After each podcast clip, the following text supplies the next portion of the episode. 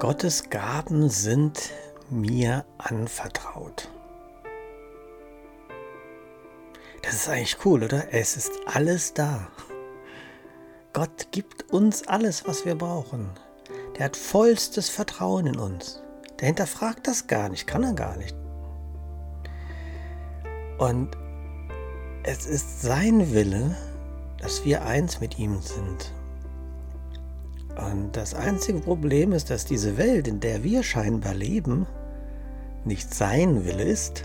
Wir haben also zwei Willen. Das ist ein bisschen doof. Wir müssen, wir wollen, wir sollten nur den Willen Gottes akzeptieren.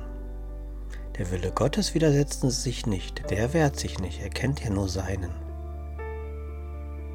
Sonst brauchen wir nichts zu machen.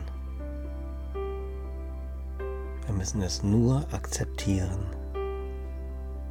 Wir müssen es nur akzeptieren und dazu noch bereit sein, zu erkennen, dass diese Gaben nicht für mich alleine, für uns alleine sind, sondern dass wir sie uns allen, jedem allen anderen auch anbieten. Wie ist das bei dir? Wie war dein Tag heute mit dem Gottes, mit den Gottesgaben?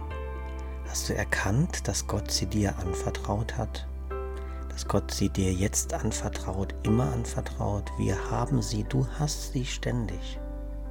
Nutze die letzten Minuten des Tages, um Gottes Gaben in dir zu spüren.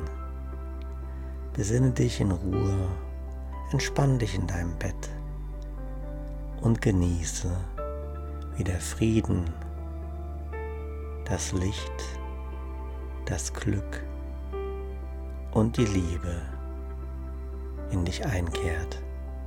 Ich wünsche dir eine wundervolle und friedvolle gute Nacht.